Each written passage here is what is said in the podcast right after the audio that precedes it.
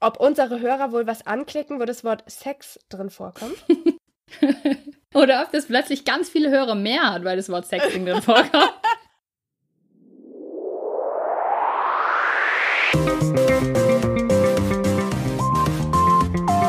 Medially. Oder Medially. Der Medienkompetenz-Podcast. Genau. Hallo und herzlich willkommen zu einer weiteren Folge Medially oder Medially, dem Medienkompetenz-Podcast. Mit dabei sind heute wie immer ich und ich bin Kim und die liebe Natascha, hi. So, wir haben heute ein ganz spannendes und auch wichtiges Thema. Ich glaube, das sage ich jedes Mal am Anfang, aber ich finde das auch jedes Mal so. Das Thema ist ein Thema, das mich auf jeden Fall in letzter Zeit irgendwie stärker beschäftigt und deswegen freue ich mich, dass wir darüber sprechen. Es geht um Sexting. Wie jetzt? Ja, was ist eigentlich Sexting? Da kann man sich direkt schon mal fragen. Was ist eigentlich Sexting, Natascha? Also ich kann jetzt hier mal die Definition vorlesen, um das direkt auch klar zu machen. Also Sexting, das meint das private und einvernehmliche, ich mache da mal ein Ausrufezeichen hinter, Versenden und Empfangen von erotischem Bild- und Textmaterial über digitale Medien. Das heißt, Also wenn wir das einfacher machen wollen, explizite Bilder, Nacktbilder verschicken per Smartphone.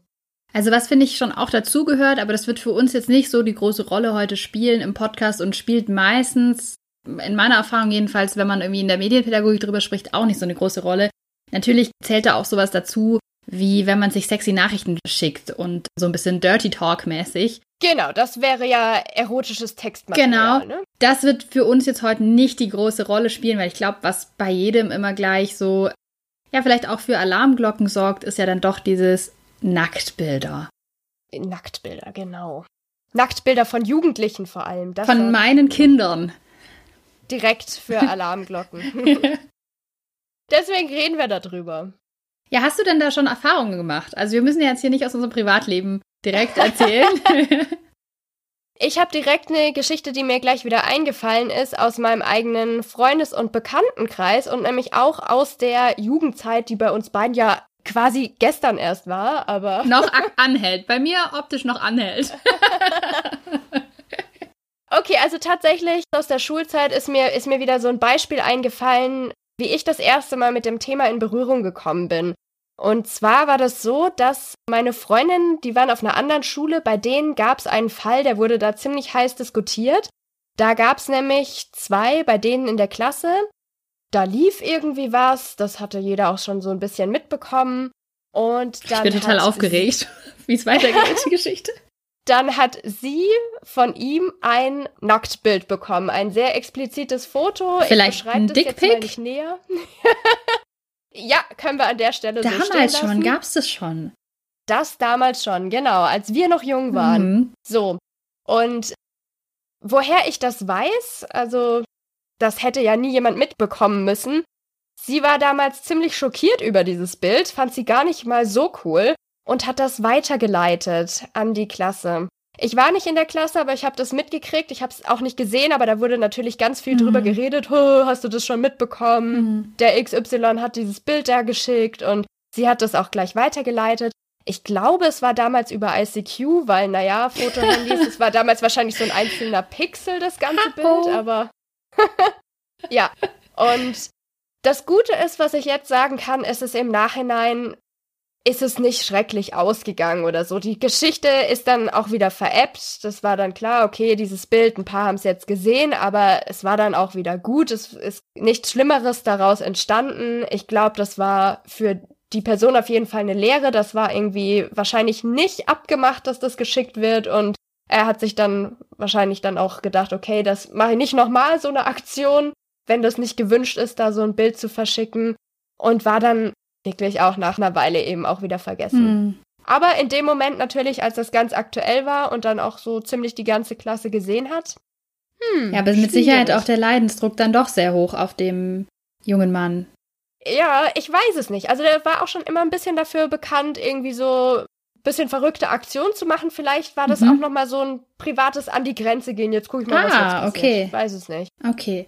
Also, das ist, finde ich, so eine ganz typische Story, wie man sie öfter hört, wenn man in Gesprächen ist mit Menschen, die an Schulen sind, ob das jetzt Schülerinnen und Schüler sind oder irgendwie Erwachsene, die aus irgendwelchen Gründen beruflich an diesen Schulen gelandet sind. Jemand macht eine Nacktaufnahme, macht ein intimes Foto und verschickt das Ganze und das Ganze nimmt seinen Lauf und kommt dann irgendwie doch raus. Worüber wir heute sprechen wollen, wenn wir über Sexting sprechen, ist einmal, warum macht man das überhaupt und warum machen Jugendliche das? Wir wollen uns aber auch die rechtliche Situation anschauen und uns auch mal überlegen, wie kann man denn mit Sexting umgehen? Da habe ich nämlich was, was mir auf dem Herzen liegt. und ähm, genau, das Thema Safer Sexting uns anschauen. Gibt Safer Sexting und wenn ja, wie? Warum eigentlich Sexting? Man kann da, finde ich, so ein bisschen unterscheiden zwischen Erwachsenen und Jugendlichen, weil das finde ich auch schon, schon wieder total spannend. Sexting bei Jugendlichen immer gleich Alarm, Alarm, Alarm, aber bei genau, Erwachsenen gefährlich. irgendwie nicht vor allem, wenn man sich mal die Zahlen anschaut, es ist tatsächlich so, Erwachsene machen das viel stärker als Jugendliche. Es ist gar nicht so ein riesiges Thema unter Jugendlichen. Aber bei Jugendlichen ist gleich immer so, um Gottes Willen, mach das bloß nicht, dein Ruf ist in Gefahr, wenn du das betreibst. Da könntest du schlimmste Schwierigkeiten mitbekommen. Also oft habe ich auch das Gefühl, beim Sexting gibt's nur einen Tipp und zwar lass es. Oder sei erwachsen. Oder sei erwachsen, genau. Warte, bis du erwachsen bist oder mach's halt einfach nicht. Ja. Also warum wird Sexting gemacht? Es kann zum Beispiel sein in einer Fernbeziehung. Man sieht sich nicht mhm. und man mhm. möchte irgendwie trotzdem in einen erotischen Austausch miteinander treten und das geht natürlich über solche Nachrichten, vielleicht auch Bilder und Videos sehr gut. Man will sich da vielleicht einfach auch selbst ausleben. Na, ich kann vielleicht mich so nicht zeigen in meinem Beruf, da habe ich eine bestimmte Arbeitskleidung oder naja, ich laufe eben da nicht sexy und sehr freizügig rum. Aber es macht mir irgendwie doch Spaß und ich, ich möchte mich in diese Form ausleben. Natürlich kann ich damit auch mich selber irgendwie ausdrücken und auch so eine sexuelle Art, mich selbst auszudrücken, finden. Ich kann mich da ja auch irgendwie positionieren. Ich kann ja auswählen, dadurch, dass ich diese Bilder in der Regel selber mache, wie kann ich vielleicht meine Vorzüge in den Vordergrund rücken und dann natürlich auch, wenn ich das Ganze an jemanden verschicke, kann das natürlich total positive Auswirkungen auf mein Selbstwertgefühl haben. Ne? Ich bekomme ja eine Reaktion drauf. Wow, so sexy siehst du aus oder weiß ich nicht. Ich freue mich schon, dich wiederzusehen. Genau, und solche Sachen. Ist ganz schön groß oder wie auch immer. Gefällt mir gut. Also man bekommt auf jeden Fall sehr wahrscheinlich ein Feedback und unter Erwachsenen, gerade wenn das natürlich dann stattfindet, vielleicht auch in einer Beziehung, geht es natürlich um positives Feedback. Das Ganze macht natürlich auch Lust und macht vielleicht auch einfach Spaß. Das finde ich sind schon mal so grundsätzliche Gründe, warum man das Ganze betreiben könnte. Das ist ja jetzt alles ein Fall, den du beschrieben hast, in dem das Ganze versendet wird und da sind sich auch beide einig, diese Bilder, die will ich auch haben oder ich freue mich darüber. Das Einvernehmliche will ich an dem Sexting nochmal betonen, weil mhm. ich weiß nicht, ob du es mitgekriegt hast, gerade ist in Großbritannien vor allem das Verschicken von Dickpics, also von Penisbildern, Penisfotos, ein großes Problem und zwar über Airdrop. Krass. Und das passiert dann so, also AirDrop, das ist eine Apple-spezifische Methode, um Bilder zu übertragen. Und wenn du das anhast an deinem Gerät, dann ist in Großbritannien gerade ein Problem, dass Leute einfach Bilder verschicken, zum Beispiel in der U-Bahn, an öffentlichen Plätzen, sich ausgucken, okay, wer hat hier gerade seinen AirDrop an, an wen kann ich mal schnell ein Bild schicken. Krass. Da wird also an Unbekannte ein Bild verschickt oder an die Frau neben mir, die ich gerade gesehen habe, dachte, hm, vielleicht eine gute Idee. Nein, niemals eine gute Idee, unaufgefordert das ist einfach ein Penisbild zu schicken. Digitaler Exhibitionismus, würde ich sagen, oder? Ganz genau. Also über Airdrop verschicken an jemanden, den man nicht kennt, keine gute Idee und auch kein Sexting. Ganz wichtig da nochmal zu unterscheiden. Beim Sexting reden wir davon, dass das einvernehmlich passieren soll, dass es in einer Beziehung oder in einer Beziehungsanbahnung oder in einem Flirt passiert. In einem Kontext, wo es eben erwünscht ist. Genau. Also ich glaube, das, worüber wir gerade geredet haben, das ist das tut mir leid, ich bin da jetzt auch nicht zu 100% informiert. Ich sage einfach nur meine Meinung hier an der Stelle. Ich kann mir gut vorstellen, dass es halt tatsächlich eher so ein Penisbilder-Ding ist. Das hört man ja irgendwie öfter. Jemand bekommt einen Dickpick geschickt, war in einer Geschichte gerade so, jetzt hier ein Airdrop. Habe ich jetzt noch nicht gehört, dass irgendwie Frauen da so intime Bilder verschicken. Vielleicht ist es auch ein Fall. Für mich geht es aber überhaupt nicht in die Richtung Sexing, sondern tatsächlich einfach, das ist irgendwie exhibitionistisch, Belästigung. ja, Belästigung. Ja. Jetzt kommen wir aber nochmal zu unseren Jugendlichen. Bei denen ist es natürlich schon ein Sonderfall und deswegen macht es schon irgendwie Sinn, dass wir vielleicht alle kritischer sind, wenn wir über Sexting sprechen bei Jugendlichen, weil die sich natürlich in einer Phase befinden, wo man ja durch ganz viele Sachen vielleicht auch beeinflusst ist, nicht selber so genau weiß, was will ich eigentlich, was ist gerade richtig für mich und natürlich auch noch nicht in der Lage ist, also natürlich nicht alle, viele Jugendliche kennen sich damit sehr gut aus, eben in der Lage ist, zu umreißen, was kann denn alles wirklich passieren. Für Jugendliche kann aber Sexting ja auch total spannend sein, gerade eben, weil sie in einer ganz besonderen Phase sind. Die entwickeln sich, die lernen den eigenen Körper kennen, da passiert ja ganz viel und man muss eben auch rausfinden, wie gehe ich denn mit dem, mit dem um, dass ich jetzt plötzlich Brüste habe? Wie gehe ich denn jetzt damit um, dass jetzt plötzlich da doch sich was in meiner Hose mal tut? Mhm. Ich will mich da irgendwie auch entdecken, ich will mich da kennenlernen und ich lerne mich immer mehr irgendwie auch als sexuelles Wesen kennen. Ne? Ich, ich habe schon mal davon gehört, dass es sowas gibt, dass man über Knutschen hinausgehen kann. Ich will das vielleicht selber noch gar nicht haben, ich möchte noch gar keinen Geschlechtsverkehr, aber ich entdecke doch trotzdem irgendwie meine Sexualität und finde raus, welches Geschlecht interessiert mich eigentlich, was gefällt mir an mir gut. Man testet sich einfach so aus. Ich habe es ganz viel umschrieben, aber ich glaube, man testet sich einfach ganz viel aus, würde ich sagen. Gehört zum Jugendlichsein, zur Pubertät dazu, auf jeden Fall. Und vielleicht auch das, das Grenzen austesten, das hattest du in der Geschichte schon mhm. so ein mhm. bisschen angesprochen. Was ich da an der Stelle, wenn ich, ich habe da mal so drüber nachgedacht, aber irgendwie schon mal festhalten will, ich finde, es gibt ja immer ganz viel Kritik und auch völlig zu Recht, dass es sehr viel Verunsicherung gibt durch Social Media, weil natürlich wir bestimmte Idealbilder, vor allem in Bezug auf Körper, natürlich immer wieder sehen. Nicht nur auf Instagram und Co., sondern natürlich auch auf, keine Ahnung, Werbeplakaten von jetzt gerade Bademodeherstellern, wo die Männer natürlich einen perfekten Body haben und die, die Frauen auch. Und da finde ich es schon spannend zu sagen und auch sehr mutig, dass wenn man ein Nacktbild von sich macht und sich da irgendwie so inszeniert, sagt, hey, ich traue mich das. Also ich, ich mhm. habe da ja dann in dem Moment bin ich ja irgendwie auch empowered zu sagen, ich nehme mich so auf, wie ich mich jetzt gerade schön und attraktiv und auch sexuell attraktiv finde. Ich finde das schon nochmal so ein interessanter Fakt im Hintergrund. Solche Nacktbilder müssen ja auch nicht immer verschickt werden. Muss man nämlich auch mal sehen. Also zu sagen, irgendwie, ich, ich mache jetzt schöne Nacktaufnahmen von mir, weil ich das Gefühl habe, das tut mir gut und ich, ich fühle mich dann interessant und ich will sehen, wie ich da aussehe. Und es bleibt für mich, ist ja dann auch nochmal was anderes, als wenn ich das Ganze verschicke. Genau, also wenn wir jetzt mal das Beispiel haben, wir haben zwei Jugendliche, die sind in einer Beziehung oder da bahnt sich gerade was an, die schicken sich gegenseitig solche Bilder, die sind damit auch glücklich, sie zeigen es auch keinem weiter. Haben wir dann eigentlich irgendwo ein Problem oder habe ich da einen Knoten in meinem Gehirn? Also, ich sehe da jetzt erstmal kein Problem. Aber es können halt schon so ein paar Probleme entstehen daraus. Ähm, die sollten wir vielleicht mal ansprechen. Und zwar hast du schon gesagt, wenn jetzt zwei Jugendliche sich das freiwillig hin und her schicken, super, super, wenn die darüber aufgeklärt sind, wenn die irgendwie wissen, wie sie damit umgehen, alles gut.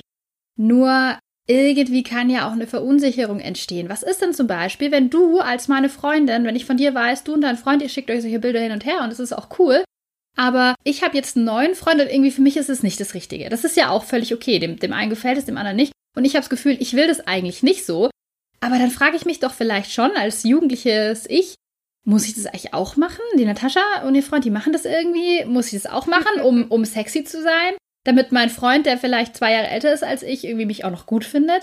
Also ich glaube, da ist schon auch viel sozialer Druck, der da mitspielen kann. Und wenn mir dann noch jemand sagt, hey, send nudes, was so ein typischer Spruch ist, also schick Nacktbilder, mhm.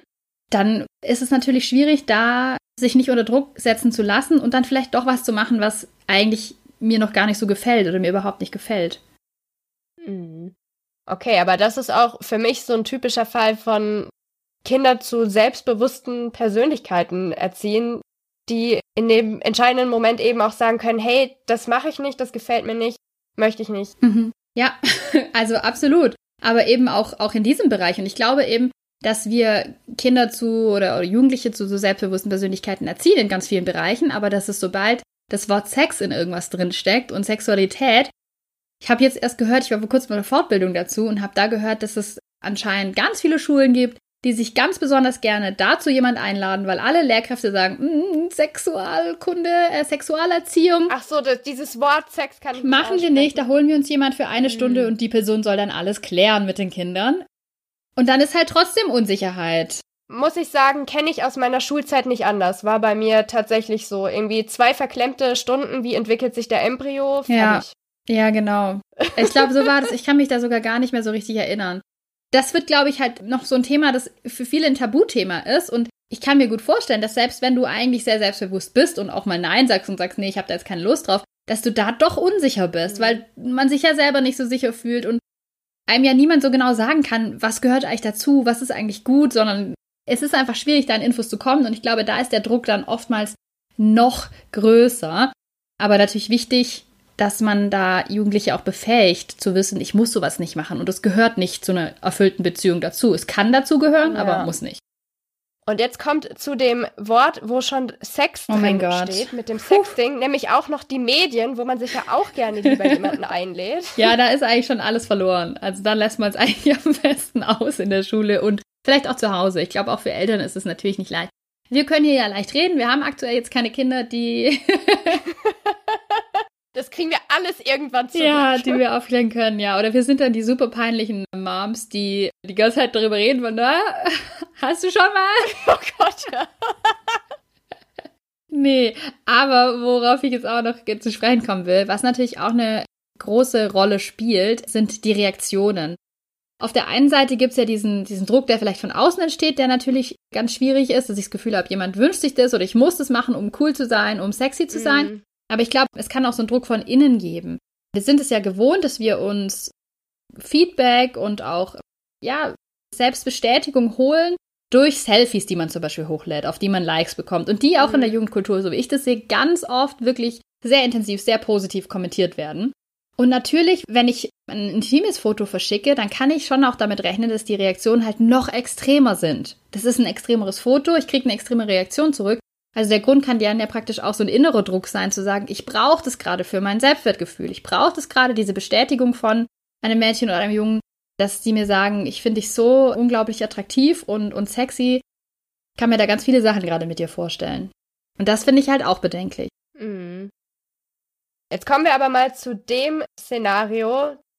Ich habe gerade vorhin gesagt, wenn jetzt Bilder hin und her gehen zwischen Menschen, die damit einverstanden waren, die das so für sich ausgemacht haben, damit glücklich sind, eigentlich erstmal kein mhm. Problem.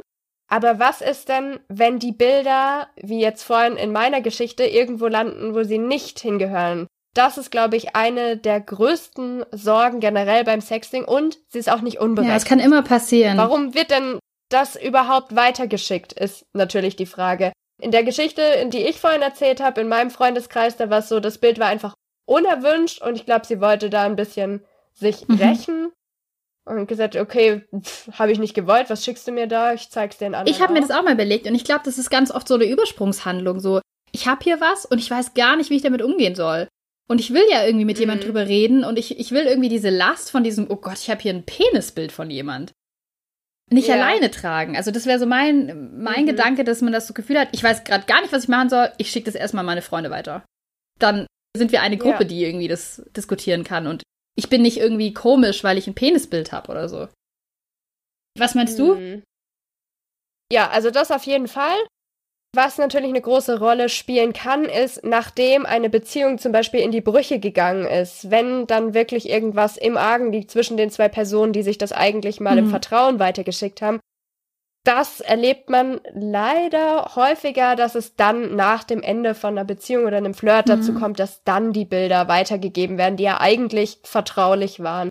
Und das kann dann dazu führen, dass es noch weitere Ausmaße annimmt. Ja, oder klar, was natürlich auch sein kann, ist, dass man vielleicht auch total stolz ist darauf, dass man sowas hat und dann vielleicht in einem unbedachten Moment einfach auch angeben mhm. möchte vor Freundinnen, vor Freunden und sagen will, hey, schaut mal, was ich für ein, für ein tolles Mädel, für einen tollen Typ habe und, und was, was ja. ich da für Bilder habe und was wir schon machen. Also das sich so positionieren, dann vielleicht auch in einem Freundeskreis, mhm. kann alles eine Rolle spielen. Man kann eigentlich, also man kann sich nie sicher sein, dass Fotos, die man verschickt, nicht das Gerät des Empfängers auf irgendeine Weise verlassen, dass sie irgendwie gesehen werden. Das ist eine Gefahr, die immer da ist. Absolut. Genau, und die müssen ja nicht mal verschickt werden. Das reicht ja, wenn man das Handy einmal kurz weitergibt. Ja. Schon hm. kann das Bild eben weiter draußen sein als bei dem einen Empfänger. Hast du ja auch so erzählt in deiner Geschichte, ne? Also du hast das Bild nie gesehen, aber du wusstest es halt. Und das ist halt auch total schlimm. Also das wünsche ich auch niemand, dass du dann mhm. der Junge bist, dass du das Mädchen bist mit den Nacktbildern, ja. von dem es jeder weiß. Mhm. Total ja. unangenehm. Aber wie ist es rechtlich, ist ja auch die Frage. Bei Erwachsenen, yo, dann ist es halt ein Nacktbild, was irgendwie weitergegeben wurde. Bei Jugendlichen ist es nicht ganz so. Ne? Bei Jugendlichen ist es nochmal ein bisschen schwerer, weil hier kann ganz schnell was passieren. Und zwar, dass wenn man sowas einfach weiterschickt oder etwas sowas zugeschickt bekommt, das kann ja auch mehr oder weniger freiwillig sein, in der Klassengruppe zum Beispiel, da hast du das dann mhm. halt bekommen, dann bist du plötzlich in Besitz von Kinder- oder Jugendpornografie. Und da ist allein der Besitz strafbar.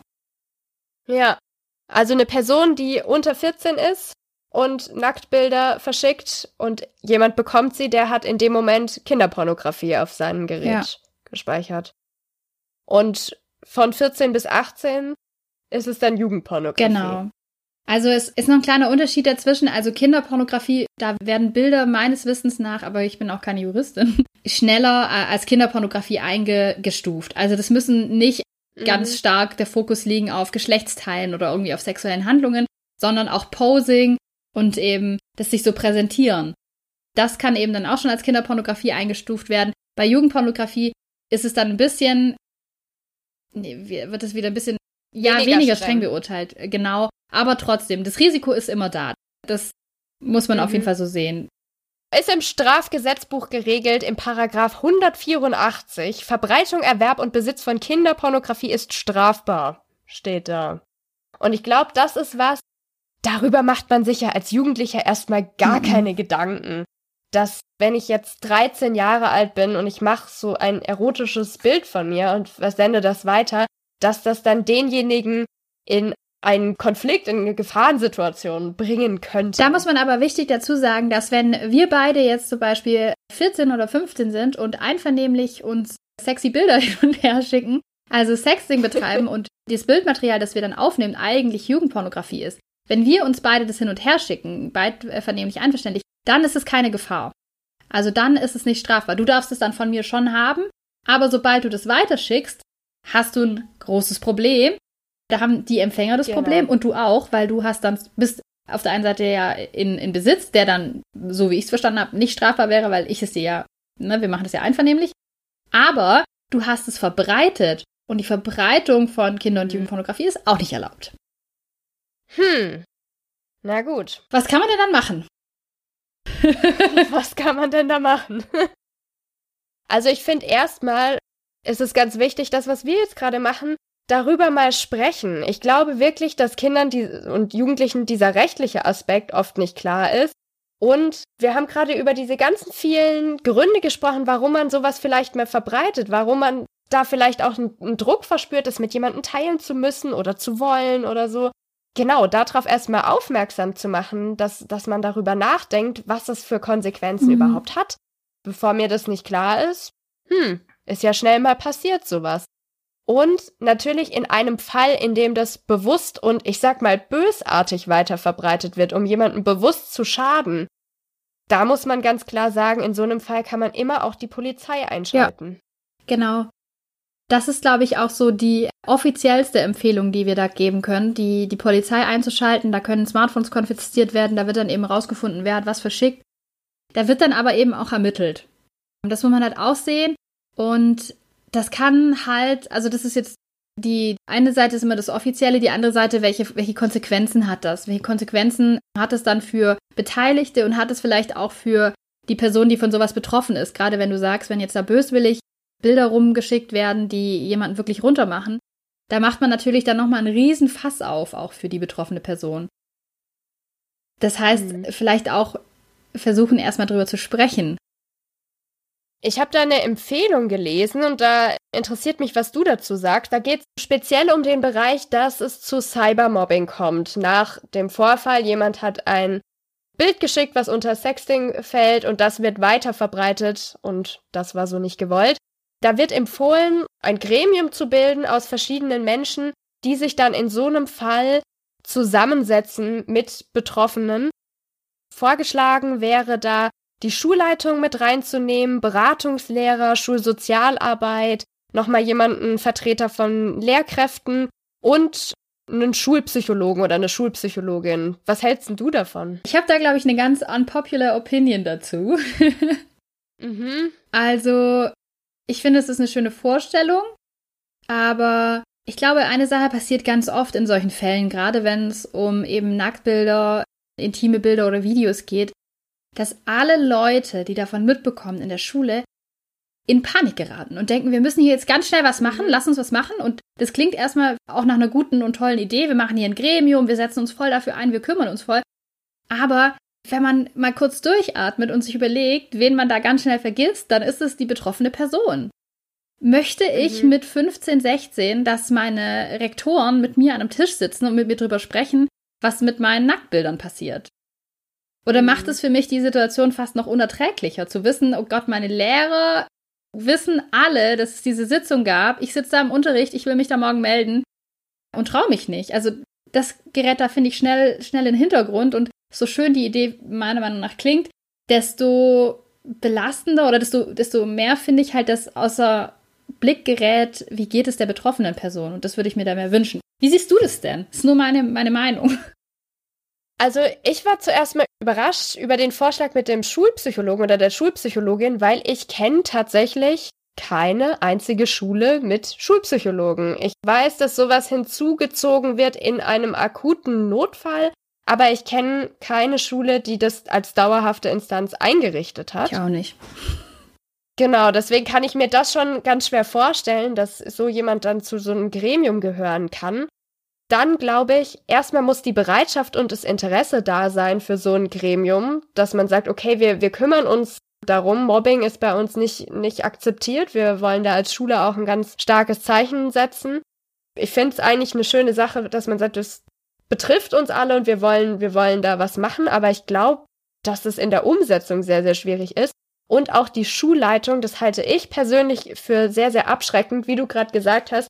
Schon die Vorstellung, oh, meine Lehrer wissen da jetzt Bescheid und dann auch noch die Schulleitung.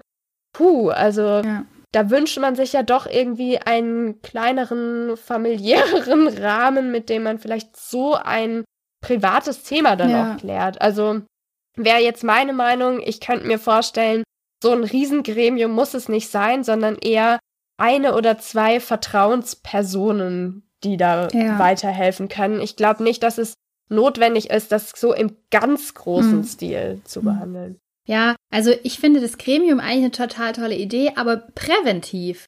Dass man sagt, wir setzen uns ja. mal zusammen und wir sprechen darüber, wie können wir allgemein hier mit dem Thema umgehen. Wir legen hier mal klare Schritte fest, wie man da vorgehen kann. Wir besprechen, wann, in welcher Klasse wollen wir sowas thematisieren.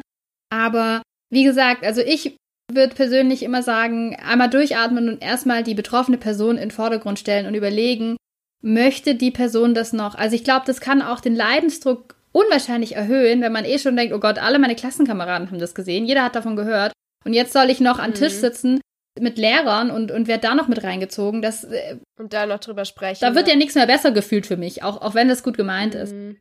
Ich finde aber tatsächlich auch Schulsozialarbeiter und Schulsozialarbeiterinnen, Vertrauenslehrkräfte, die wären doch da vielleicht gute Ansprechpartner, aber auch die müssen sich da natürlich erstmal etablieren. Also auch da, keine Ahnung, es ist so ein schwieriges Thema, aber ich finde es zum Beispiel jetzt gefühlt auch nicht cool, wenn irgendjemand zum Schulsozialarbeiter geht und sagt, ja, von der Kim gehen da Nacktbilder rum. Und der Schulsozialarbeiter kommt mhm. dann zu mhm. mir und sagt, ja, du kommst heute Nachmittag erstmal zu mir. Würde wahrscheinlich kein Schulsozialarbeiter so machen. Aber nee. ist halt immer schwierig. Ich finde halt, dass der Opferschutz ganz im Vordergrund stehen muss und dass man da eben auch dann auf die Wünsche von der betroffenen Person eingehen soll. Ich habe mich auch schon gehört und ich glaube auch, dass es sowas gibt, dass es eben Jugendliche gibt, die sagen, hey, ist blöd gelaufen, aber ich möchte da jetzt auch allein durch. Ich möchte überhaupt nicht drüber reden. Ich möchte da kein, kein großes Fass aufmachen. Ich brauche da kein Schulgremium, das drüber spricht. Was mir hilft, mhm. ist irgendwie, wenn ich drei Freunde habe, die mir dabei stehen, denen ich sage, ich will nicht drüber sprechen. Wenn dumme Sprüche kommen, ich bin euch dankbar, wenn ihr einen dummen Spruch denen zurückgebt und ich mich da raushalten kann. Ich will einfach das vergessen, dass es passiert ist. Und dann finde ich das auch okay. Ja. Also ich glaube, wir haben ja schon ganz oft heute gesagt, dass es so wichtig ist, darüber zu sprechen. Also, mhm. Also bevor wir zu diesen Tipps zum sichereren Sexting kommen, über die man sprechen kann, ist ja doch die Frage, wie geht man da erstmal damit um als Eltern und als Lehrkräfte? Und drüber sprechen haben wir gerade schon gesagt, auf jeden Fall. Die Frage ist aber ja, wie? Und da will ich irgendwie zwei Sachen betonen. Und der zweite Punkt ist mir besonders wichtig, glaube ich, aber auch vielleicht eine Meinung, die nicht so gut ankommt. Der erste Punkt ist, Natürlich fällt es einem leicht und es liegt nahe und das kann ich auch zu 100% nachvollziehen, als Eltern und als Lehrkräfte zu sagen, das ist wahnsinnig gefährlich, macht es nie. Macht Sexting nicht, mhm. da kann euch was Schlimmes passieren. Warum? Der erste Grund dafür, warum ich sagen würde, so bitte nicht, wäre, dass man dann nie Ansprechpartner sein wird. Wenn mir der Vertrauenslehrer sagt, du darfst es nie machen, das ist total gefährlich, oder die, die Eltern sowas sagen, mhm. wenn mir dann sowas doch passiert, wenn ich es doch ausprobiert habe und was Blödes passiert, oder wenn ich sowas zugeschickt bekomme, sind das ja die letzten Personen, zu denen ich gehe, und damit hat man sich halt ja selber ins Aus katapultiert. Und der zweite Punkt, und das ist was, ich habe das jetzt in letzter Zeit in einem Workshop extra sogar so ein bisschen überprüft, weil ich in den letzten Jahren das Gefühl bekommen habe, dass es leider so ist und es hat sich ziemlich bestätigt. Und zwar habe ich das Gefühl, dass dieses Nacktbilder machen und verschicken geht gar nicht, ist schon relativ bekannt und, und wird auch ganz oft so kommuniziert. Und auch besonders gerne an Mädchen. ja, stimmt. Und dass es irgendwie sich schon, also es hat schon was gebracht, es hat sich bei vielen Jugendlichen so, die haben das so verinnerlicht, okay, Nacktbilder machen darf man nicht, ist gefährlich, können rauskommen, ist blöd. Und was aber passiert ist dadurch, ist, dass ich ganz oft erlebe, dass wenn ich über dieses Thema spreche, dass die Reaktion dann ist, ja, selber schuld. Hätte man wissen müssen. Haben wir gelernt, soll man nicht machen. Wer sowas verschickt, na, verschicke ich weiter, ist die Person selber schuld. Ich habe tatsächlich mhm. mit mehreren Jugendlichen, also mehreren Klassen auch schon darüber diskutiert und ich war einfach total geschockt. Da ist einfach bei ganz vielen gar kein Gedanke daran, also die Situation praktisch, du bekommst plötzlich so ein Bild zugeschickt, ist jemand aus deiner Parallelklasse, was machst du? Und die Reaktion war für viele echt, ja, weiterschicken. Warum nicht selber schuld? Und da muss man echt was? schlucken, oder? Ja. Also, ja, und warum? Ja. ja. tatsächlich, ja, weil hat man ja gelernt, soll man nicht machen. Wer sowas macht, mhm. selber schuld und muss mit den Konsequenzen rechnen. Und das bedrückt mich schon sehr, muss ich sagen. Und ich glaube halt, dass ja. es echt daher kommt, dass sie das genauso beigebracht bekommen haben, dass man sowas nicht machen soll. Und habe dann immer mit denen noch gesprochen, habe überlegt, naja, wir wissen gar nicht, was dahinter steckt. Also rauskommen aus diesem Victim Blaming, so du hast es gemacht, bist selber schuld, ja. und hinterhin kommen so, hey, ich bin aber nicht ein Mensch, der das Problem von jemand anderem schlimmer macht, sondern ich will der Mensch sein, ja. der das besser macht. Und das ist ja auch was auch sehr bestärkend sein kann für Jugendliche zu sagen, ich weiß, wie ich mit dieser Situation umgehen kann und weiterschicken ist es nicht, sondern wo kann ich Hilfe holen? Kann ich der Person Hilfe anbieten? Wenn ich die Person nicht so gut kenne, dann kann ich zumindest sagen zu meinen Freunden, hey Leute, schickt es nicht weiter. Mhm. Uns auch erstmal selber nicht weiterschicken. Selber nicht weiterschicken. All diese Sachen. Aber das haben die nicht gelernt bekommen. Mhm. Und dann ist irgendwie doch klar, warum es so scheiße läuft, auf Deutsch mal gesagt. Oh, ich musste gerade an was denken. es streift das Ganze nur am Rande. Aber weil du gesagt hast, man ist dann nicht Ansprechpartner als mhm. Eltern mhm. oder als Lehrer. Ich habe auf Twitter, ich weiß leider nicht mehr, wer das getweetet hat, aber ich habe so einen lustigen Tweet eigentlich zu dem Thema gelesen. Da war eine Mutter, die geschrieben hat, und auch wenn ihr groß seid, ihr könnt immer zu mir kommen mit euren Sorgen oder was ihr mit mir besprechen wollt. Und dann hat eins ihrer Kinder gefragt, auch wenn wir eine Nacktparty feiern wollen? und sie hat dann ah. drunter geschrieben, dass das Kind die richtig wichtigen Fragen stellt. Aber ich fand es so süß in dem Moment und keine Ahnung, in welchem Alter das Kind war, was die Vorstellung von Nacktparty war. Offensichtlich schon irgendwie einen Zusammenhang hergestellt mit, hm, das ist ein Thema, was vielleicht ein bisschen schwierig sein könnte, was man nicht mit jedem besprechen darf. Mama, kann ich das dann auch noch mit dir irgendwie ja. klären? Also ah, auch nett. fand ich sehr süß. Ja, total. Und ja, auch dafür. Also klar, natürlich, ich glaube, damit kannst du dein Kind natürlich am besten schützen, wenn es auch das Gefühl hat, kann auch kommen, wenn mir auch was sehr unangenehm ist und wenn es auch eben um Sexualität ja. geht. Ja, also deswegen nochmal der Punkt. wenn wir über Sexing sprechen, klar, über das Risiko schon mal aufklären. Aber Leute, Medienpädagogen da draußen, meiner Meinung nach sollten wir echt uns überlegen, wie können wir Schülerinnen und Schüler sicher machen und eben diese Übersprungshandlung vermeiden, dass eben nicht, oh, was mache ich, darf man eigentlich nicht machen, naja, dann kann ich es ja weiterschicken, hinzu, wie reagiere ich hier richtig und wie verhalte ich mich eigentlich auch meinen Werten entsprechend richtig, was wir bei Cybermobbing ja alle schon wissen. Dann kommen wir doch jetzt einfach abschließend zu den Tipps zum Safer Sexting, damit wir da auch noch mal ein paar wichtige Ideen mitgegeben haben. Mhm. Hau doch mal raus, Natascha. Ich habe mich informiert bei Andreas Glöhl, der ist Sozialpädagoge und Sexualpädagoge bei Pro Familia in Hamburg. Und der hat ein paar nützliche Tipps gegeben. Und zwar sagt er, Sexting nur, wenn ich das wirklich möchte. Also auf das eigene Bauchgefühl hören. Möchte ich so ein Bild schicken? Möchte ich so eine Pose machen? Dann ja, aber wenn ich da irgendwie ein ungutes Bauchgefühl habe, dann einfach lassen. Auch echt eine teilweise gar nicht so leicht umzusetzende mhm. Sache. Einfach mal in sich selbst reinzuhören, okay, finde ich das gerade gut oder nicht? Aber das ist schon mal erster Tipp. Und dann sich auch immer fragen, wie sehr vertraue ich denn der Person? Ist das jemand, die ich eigentlich kaum kenne, die Person? Kann ich mich darauf wirklich verlassen, dass das Bild oder die Texte bei dieser Person sicher sind?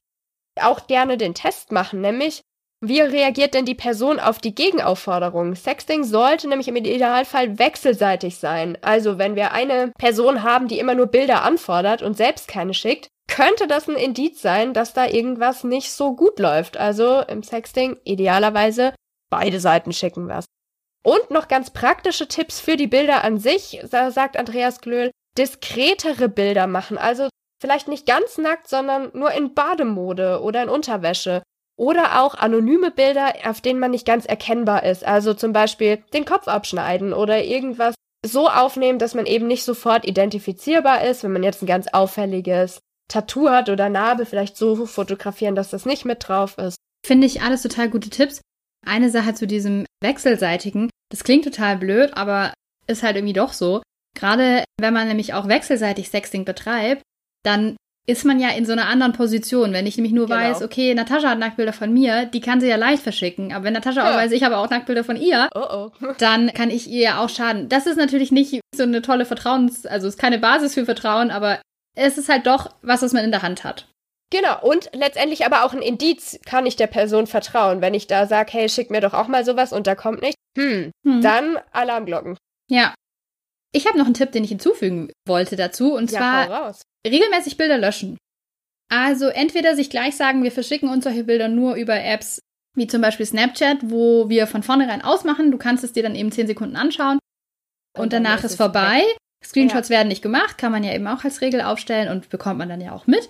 Oder man sagt, okay, wir verschicken die so, aber lass uns doch Termine setzen. Das ist, finde ich, so eine ganz, ganz schöne Sache. Lass uns doch Termine setzen. Vielleicht ist das ja auch was ganz Lustvolles. Wir gucken uns dann irgendwie einmal am Ende des Monats nochmal unsere sexy Bilder an und dann löschen wir sie gemeinsam und freuen uns auf den neuen Monat. Spätestens, wenn man merkt, die Beziehung, hm, kriselt, spätestens dann oder eben dann zum Ende der Beziehung fände ich es einen ganz guten Punkt zu sagen, okay, die Beziehung ist zu Ende, unser sexueller Kontakt ist auch zu Ende und damit eigentlich ist auch dein Anrecht erloschen an, an meinen sexy Nacktbildern.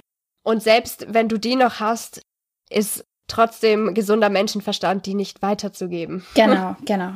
Damit kommen wir auch direkt zum Recht am eigenen Bild. Man kann das nicht oft genug betonen. Die fantastische Nicola Döring, die ganz viel zu diesem Thema auch forscht, die wir beide sehr, sehr cool finden. ja, das gebe ich zu. die hat ein Artikel geschrieben, erotischer Fotoaustausch unter Jugendlichen, Verbreitung, Funktionen und Folgen des Sexting. Und auch da haben wir uns nochmal ein paar Tipps rausgezogen, nämlich als erstes das Recht am eigenen Bild. Man darf nicht einfach Bilder von anderen herumzeigen, online stellen und so weiter. Und davon sollte man sich auch nicht einschüchtern lassen. Also wenn dir irgendwie jemand droht, ich habe jetzt hier schon so ein peinliches Bild von dir, schick mir, das kommt ja auch vor. Ich habe das auch schon mhm. mal in der mhm. Schule mitbekommen. Ich habe das von dir, schick mir jetzt das und das, sonst passiert das und das. Damit sollte man sich erst gar nicht drohen lassen, sondern man ist natürlich gut, wenn Jugendliche da auch wissen, ich habe hier ein Recht, ich kann mir hier nicht drohen lassen und darauf kann ich auch bestehen. Ja. Außerdem sagt sie noch, kein Sexting mit einer Person unter 14 Jahren betreiben. Das nie, ja. Wenn du über 14 bist. mhm. Du kannst dich sonst strafbar machen. Und ganz wichtig, und das möchte ich an der Stelle auch nochmal so betonen, sie sagt, stehe zu dem, was du gemacht hast und zu deinem Körper. Du hast nichts falsch gemacht. Wenn sich hier jemand schämen sollte, dann sind das diejenigen, die Fotos weiterleiten oder andere mobben. Also, es besteht kein Grund, sich für Sexting für Nacktbilder zu schämen. Wenn man mhm. die aufgenommen hat und das in der Vertrauensbasis weitergegeben hat, es ist alles in Ordnung. Das ist, glaube ich, auch der Punkt, den du gerade nochmal angesprochen mhm. hast. Nicht mit dem Finger auf jemanden zeigen, der das gemacht hat, sondern sagen, ja, ich bin okay, ich habe mich so fotografiert, ich wollte das gerne so und das ist kein Grund, mhm. dass mir da irgendwas Schlechtes mhm. widerfahren sollte. Absolut. Und ich will da auch gar nicht die Jugendlichen, weil das war einfach die absolute Überzahl, die da eben so reagiert habe, als ich sie mit so einer Situation mal konfrontiert habe und das so durchgespielt habe. Die eben gesagt habe, ja, würde ich weiterschicken, selber schuld. Die will ich da irgendwie gar nicht als schlechte Menschen oder so darstellen. Ganz und gar nicht, sondern das ist einfach das, was sie so verinnerlicht haben und weil sie, glaube ich, nicht wissen, wie gehe ich mit so einer Situation um und da hinzukommen, was du jetzt auch gerade nochmal gesagt hast, zu sagen, komisch ist nicht die Person, die dieses Bild gemacht hat.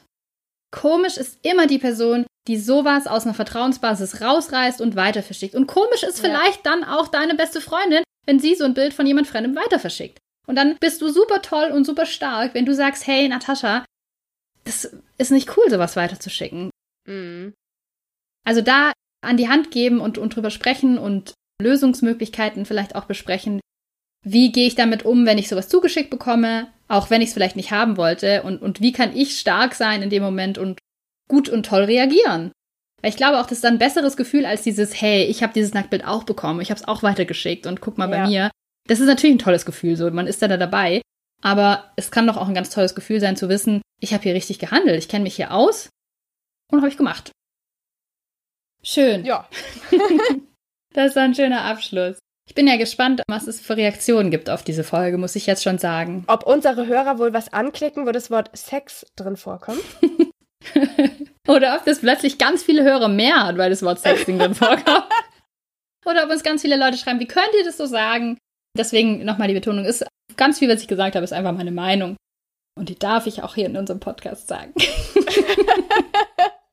Dann wollen wir noch wissen, was du gelernt hast diese Woche. Willst du mal singen? Ich soll singen, ja. Okay. Ja. Okay, das Puh, jetzt bin ich völlig raus. Was hast du diese Woche gelernt? Kim. ja, ich habe diese Woche was gelernt, was ganz Simples. Und zwar war das, glaube ich, auch schon mal Thema im Podcast. Mhm. Hattest du früher in der Schule Hausaufgabenheft, Heft, ja. mit dieser Karotte und dem Schweinchen und so? Da hatte ich meine erste E-Mail-Adresse. Mein Name at heft.de. Ah, nee, nee, so eine E-Mail-Adresse hatte ich nicht, nee. Auf jeden Fall habe ich die so gelernt, das gibt es noch. Es Nein, gibt noch, echt? doch, es gibt noch diese Heftsachen. Die haben auch noch immer diese gleichen Karotte- und Schweinchen-Maskottchen.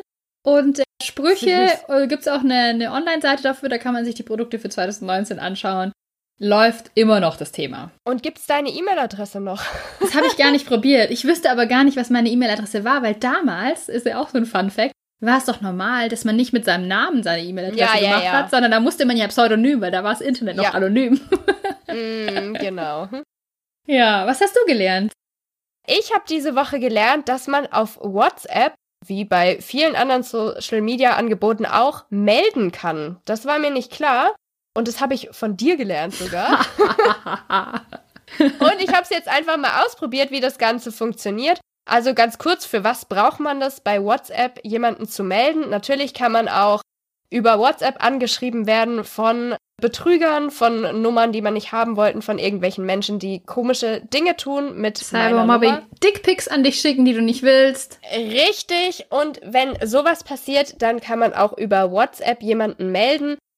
Dazu geht man einfach auf den Kontakt drauf und meldet das dann und dann bekommt man die Nachricht, also kann man einfach auswählen, Kontakt melden und dann kommt die Nachricht, diesen Kontakt an WhatsApp melden und wird auch noch automatisch der Kontakt blockiert und Nachrichten aus dem Chat gelöscht.